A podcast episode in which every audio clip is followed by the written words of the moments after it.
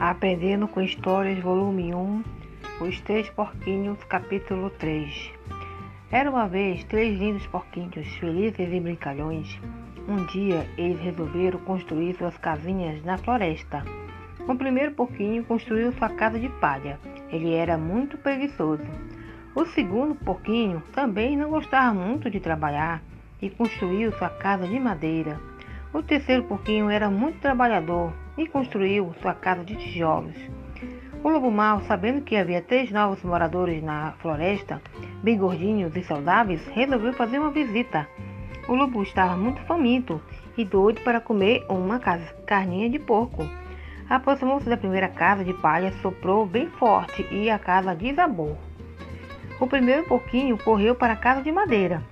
O lobo aproximou-se da segunda casa de madeira, soprou bem forte e a casa desabou. Os dois porquinhos correram para a casa de tijolos. O lobo aproximou-se da terceira casa de tijolos, soprou bem forte, mas a casa não caiu. O lobo subiu no telhado para entrar pela chaminé.